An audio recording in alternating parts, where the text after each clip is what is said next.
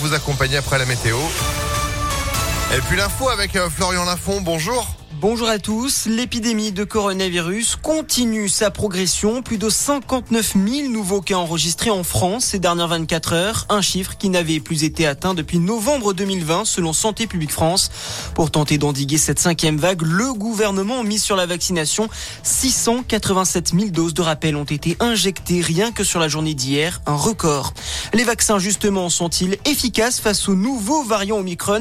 Il n'y a aucune raison de douter que les vaccins actuels protège contre cette souche, a tenté de rassurer l'OMS.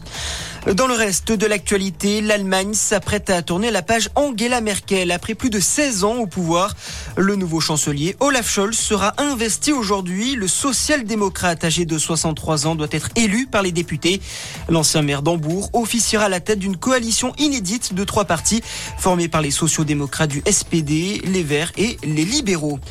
Tension entre les États-Unis et la Russie. Le président américain Joe Biden s'est entretenu hier en visioconférence avec son homologue russe Vladimir Poutine à propos de l'Ukraine.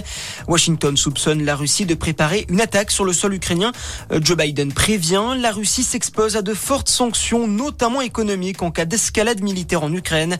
De son côté, Vladimir Poutine a demandé des garanties sur un non-élargissement de l'OTAN vers l'Est.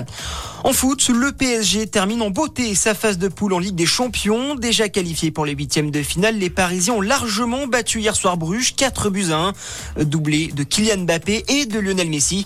Ce soir, Lille tentera à son tour de valider son ticket pour les huitièmes. Le LOSC se déplace les Allemands de Wolfsburg. Coup d'envoi à 21h. Et puis le hand pour finir.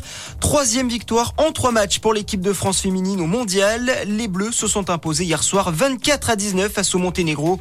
Qualifiées pour le tour principal du mondial, elles affronteront jeudi la Pologne avant de jouer la Serbie samedi, puis la Russie lundi. Voilà pour l'actualité.